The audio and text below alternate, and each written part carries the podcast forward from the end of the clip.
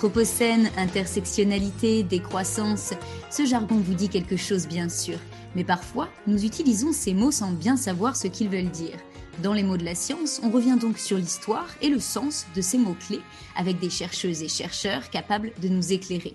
L'épisode du jour est dédié à la modélisation, un terme scientifique qui a fait une entrée fracassante dans le débat public depuis le début de la crise sanitaire, puisque les modèles et les modélisateurs sont devenus en quelque sorte nos guides dans ce tunnel, en nous expliquant à l'aide de chiffres, d'équations, d'indicateurs la trajectoire de la pandémie. Alors bien sûr, ce mot n'a pas attendu la Covid-19 pour exister, c'est donc tout l'enjeu de cet épisode, comprendre comment la modélisation et les modèles sont au cœur de la démarche scientifique depuis des décennies, comprendre ce qu'ils veulent dire, et puis comprendre le lien entre ces recherches et la prise de décision politique. Pour nous en parler, nous avons le plaisir de recevoir Catherine Bourguin. Catherine, bonjour. Bonjour. Vous êtes directrice de recherche à l'INSERM, d'abord spécialiste de génétique épidémiologique. Vous vous êtes progressivement intéressée à l'épistémologie et aux pratiques de la recherche, jusqu'à étudier dernièrement la fabrique des modèles et de la modélisation en sciences. Alors, commençons de manière très simple par les mots. Modèle, travailler sur un modèle.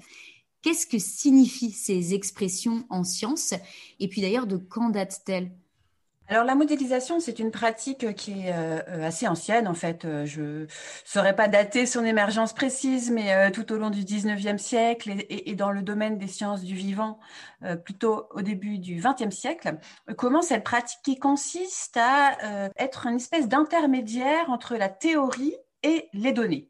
Donc, il s'agit euh, à partir de, données, hein, par exemple euh, une population de proies et une population de prédateurs, c'est un des premiers modèles de, biologie-écologie, euh, d'avoir un, modèle un peu théorique qui va être nourri de données et dont on va évaluer la pertinence en regardant s'il prédit bien les données observées. Oui, donc en l'occurrence, un biologiste, par exemple, va s'intéresser une population de renards et prévoir à l'aide d'un modèle euh, l'évolution de cette population à horizon de 5 ans, 10 ans en fonction des différents paramètres, hein, si je schématise pour un enfant euh, de 6 ans. C'est ça, avec pas forcément d'ailleurs l'idée de prédire, mais plutôt l'idée de comprendre qu'est-ce qui est important dans la dynamique d'équilibre entre ces deux populations. Euh, et, par exemple, en biologie de la conservation, ça peut être important de savoir sur quoi on peut agir si on veut maintenir un équilibre de population. Donc, c'est pas forcément la prédiction l'objectif de la modélisation. C'est aussi et beaucoup historiquement euh, et encore aujourd'hui de comprendre. Modéliser, c'est aussi une façon de comprendre. Si je modélise bien, c'est que j'ai bien compris les facteurs essentiels, les dynamiques essentielles.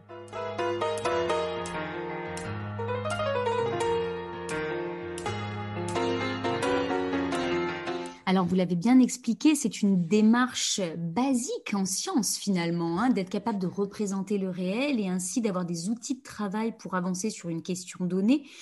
Il y a quand même un tournant historique hein, dans les années 70-80, vous allez préciser, qui est lié aux avancées techniques, mathématiques, à la puissance informatique.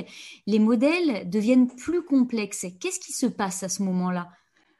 Alors, il se passe d'abord qu'on a beaucoup plus d'outils de calcul, hein, parce que les ordinateurs, c'est euh, euh, une capacité, une puissance de calcul euh, plus grande. Et puis, on a aussi plus de données, parce qu'on arrive à, numériser plus d'informations.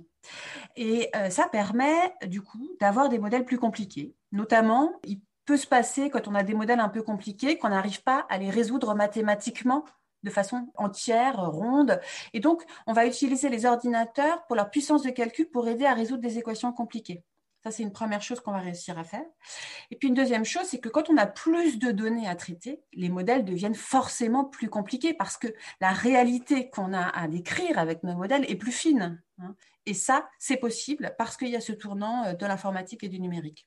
Dans quel champ c'est le plus visible hein? Est-ce qu'on peut penser à la physique ou à l'étude du climat ou même à la génétique, euh, votre genre d'étude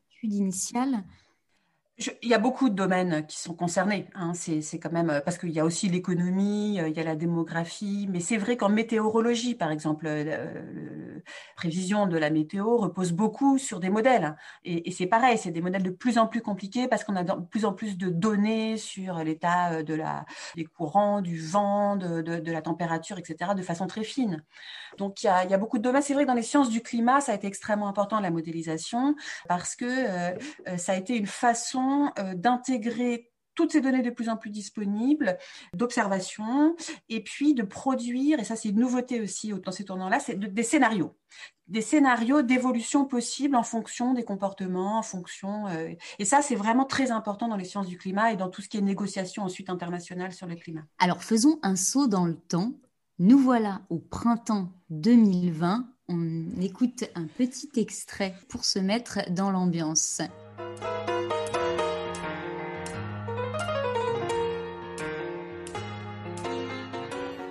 En sait un peu plus sur la vitesse de transmission de ce virus. Valérie Hurtel, bonsoir. On a en effet un indicateur. Oui, et c'est l'indicateur, Carole, le plus surveillé depuis le début de l'épidémie. Le R0, c'est le taux de reproduction du virus. C'est le nombre de personnes qu'un malade va contaminer. Alors en France, au début de l'épidémie, le R0 était un peu au-dessus de 3. C'est-à-dire qu'un malade en contaminait 3. Pour avoir une idée de la vitesse de propagation du virus, il faut le ramener à un échantillon plus important de la population. 1000 malades en infectaient 3000, qui eux-mêmes en contaminaient 9000, puis 27 000. Et c'est comme ça que l'épidémie a flambé. On vient donc d'écouter un extrait d'un journal télévisé de France 3 entre 19 et 20 heures en avril 2020. Le R0 est d'un coup partout à heure de grande écoute. On parle indicateur, on parle modèle, on parle de comment endiguer la pandémie de Covid. Alors Christine Bourguin, à ce moment-là, la modélisation semble devenir une notion commune. Euh, c'est assez inattendu. De quel modèle parle-t-on alors? Euh, À quoi servent-ils Comment regarde-t-on une épidémie comme celle de la Covid avec, les lunettes d'un modélisateur? Alors, ce qui est intéressant, c'est que le modèle de base, hein, qui bien sûr a été développé par la suite euh, largement, mais c'est un modèle qui a donc été développé en 1927, qui est un modèle euh, de euh, diffusion de l'épidémie du point de vue du virus ou du pathogène quel qu'il soit, avec cette idée qu'il y a plusieurs états dans la population. Il y a des individus qui sont susceptibles parce qu'ils n'ont euh, encore jamais contracté ce, pathogène, n'ont pas été infectés. Et une fois qu'ils sont, euh, euh, quand ils sont susceptibles, ils peuvent être infectés. Quand ils sont infectés, ils vont être contagieux et ensuite ils ont un devenir qui va être soit de guérir, soit de mourir.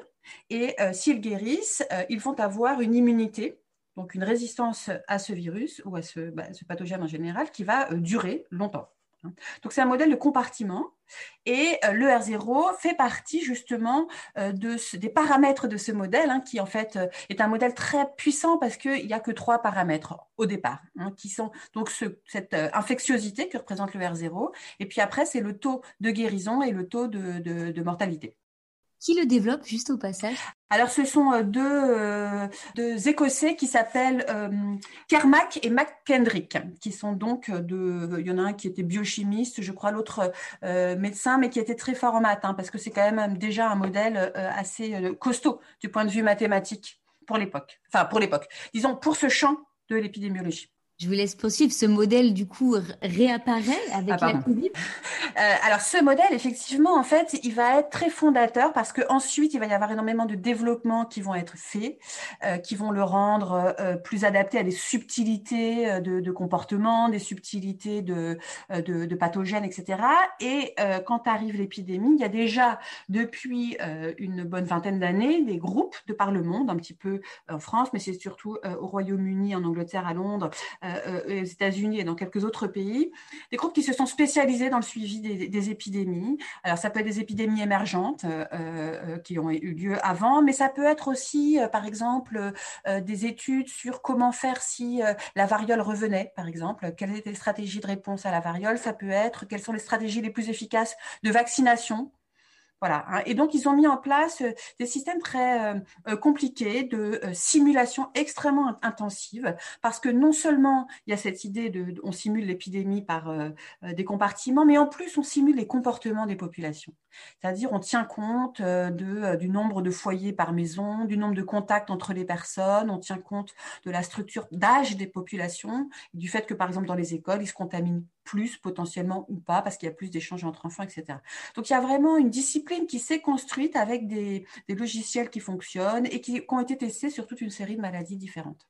Donc c'est cette communauté finalement de modélisateurs et modélisatrices, cette petite communauté euh, internationale, notamment française, qui arrive sur le devant de la scène avec la pandémie.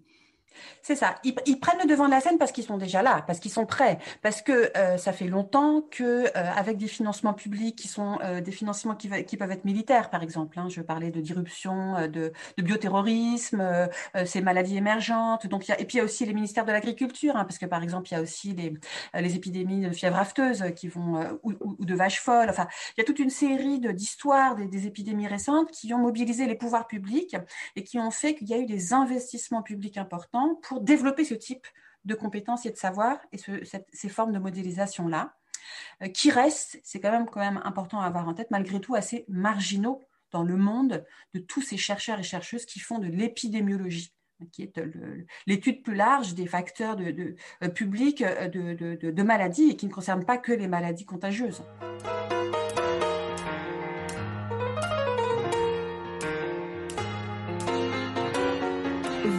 Vous avez ces derniers mois beaucoup réfléchi, beaucoup écrit sur la place qu'ont pris les modélisateurs et modélisatrices depuis le début de la crise sanitaire. Est-ce que vous voulez bien nous expliquer quel regard vous portez sur ces pratiques, hein, quelle grille d'analyse vous portez sur ce champ? Alors, euh, d'abord, c'est important de bien, de bien mettre ce champ à sa place, hein, c'est-à-dire qu'on a parfois eu des discours médiatiques qui donnaient peut-être trop d'importance à ce travail de modélisation euh, par rapport à ce qu'il ce a eu vraiment comme importance et, et, même de la façon dont les modélisateurs eux-mêmes envisagent l'utilisation des savoirs qu'ils produisent. Hein. Parce qu'on a pu dire, par exemple, euh, que c'est le modèle de Neil Ferguson, donc de l'Imperial College à Londres, qui aurait euh, conduit le gouvernement à prendre la décision en France du premier confinement en mars 2020 devant les, les, prédictions catastrophiques du nombre de morts qui seraient observer si on ne faisait rien. Euh, sans doute que ces éléments ont, contribué à la décision, mais il y avait eu toute une série d'alertes qui sont euh, venues des médecins, des cliniciens, des urgentistes. On avait des signaux qui venaient d'Italie, qui venaient de Chine. Et bien sûr, il y a une décision politique qui ne se réduit pas à cet élément-là. Mais cet élément rentre dans le champ. Hein. Et c'est vrai qu'il y a eu beaucoup de médiatisation de ces modèles, de starification même des modélisateurs qui, pour la première fois, ont eu des pleines pages de journaux, ont été invités, etc. Donc, il y a eu ce côté un peu euh, de starification qui, euh, qui a eu un effet euh, qui a interrogé.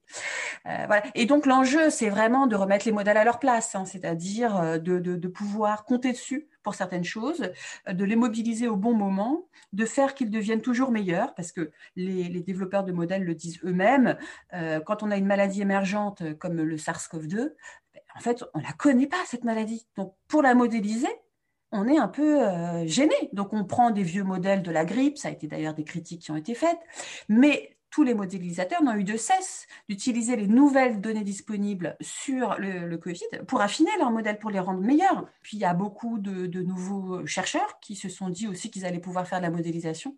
Et donc le champ s'est enrichi, s'est développé, etc. Oui, oui, vous parlez de leur prudence. Hein. Même euh, ces chercheurs-là font part de, euh, leurs doutes. Euh, ils avancent à petits pas. C'est ce qui ressort de vos discussions. Hein. Vous avez mené un certain nombre d'entretiens avec des modélisateurs ces derniers temps. C'est ce qu'ils vous disent? Qu'est-ce qu'ils vous disent? C'est même quand on, devient un modélisateur, quand on apprend à faire de la modélisation, une des phrases importantes, c'est tous les modèles sont faux, mais certains sont utiles. Hein. Donc il y a cette nécessité d'avoir du recul par rapport à ce qu'on développe. Et puis surtout, euh, il y a ce risque qui est de, euh, de réduire le phénomène de la pandémie, de la syndémie, à la façon dont elle est capturée dans ces modèles. Or, il y a plein de choses qui rentrent pas dans les modèles.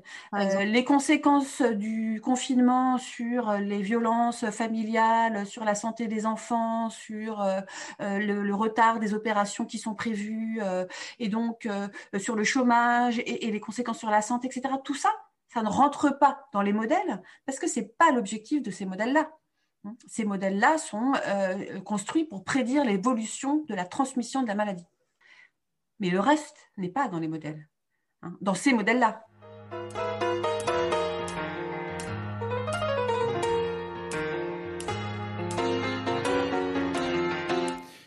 Est-ce que le 29 janvier, nous aurions dû confiner le pays? Comme certains le disaient, comme des modèles montraient que nous allions flamber en février. C'est Emmanuel Macron qui s'exprime le 25 mars 2021. Écoutez, nous l'avons collectivement nous en avons fait l'expérience collective, réelle. Non. Et donc, je peux vous le dire, nous avons eu raison de ne pas confiner la France à la fin du mois de janvier, parce qu'il n'y a pas eu l'explosion qui était prévue par tous les modèles. Donc, je, peux vous affirmer là, cette fois-ci, que je n'ai aucun mea culpa à faire, ni aucun remords, ni aucun constat d'échec. Nous avons eu raison de le faire.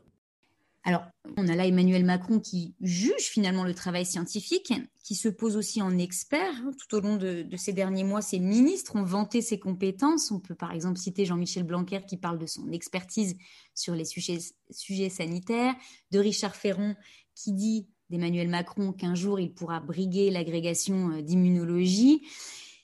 Qu'est-ce qui se passe selon vous avec cette séquence politique hein? On a un peu l'impression que le scientifique et le politique sont engagés dans un duel. Euh, qu'est-ce qui se passe? C'est compliqué, j'ai pas prétention à avoir tout compris, mais ce que je saisis, c'est qu'on est dans une phase de forte incertitude euh, et on n'est pas d'accord sur euh, ce qui est certain et ce qui ne l'est pas, et ce qui doit rentrer dans l'équation de la décision si je peux m'exprimer ainsi. Euh, les médecins euh, et, les, scientifiques qui modélisent euh, voient bien qu'on est dans une logique où la dynamique de l'évolution, de, de, l'épidémie se, continue. On n'est pas sur une, une, fin. Et en même temps, on sait bien que c'est pas le seul critère qui rentre en compte, que comme je le disais, il y a d'autres enjeux autour de la santé, il y a des enjeux autour de l'économie. Donc il y a cet équilibre finalement entre différentes perceptions des urgences et des priorités qui se fracasse euh, et, qui fait controverse et comme la science est euh, utilisée comme élément qui serait censé permettre de prendre des bonnes décisions, de trancher ces questions compliquées de façon simple, eh bien, euh, on essaye de s'y raccrocher d'une façon ou d'une autre. Mais tout ça est quand même surtout baigné d'incertitudes et de décisions, de priorités qui sont difficiles à prendre. Catherine Bourguin, un immense merci. C'était les mots de la science.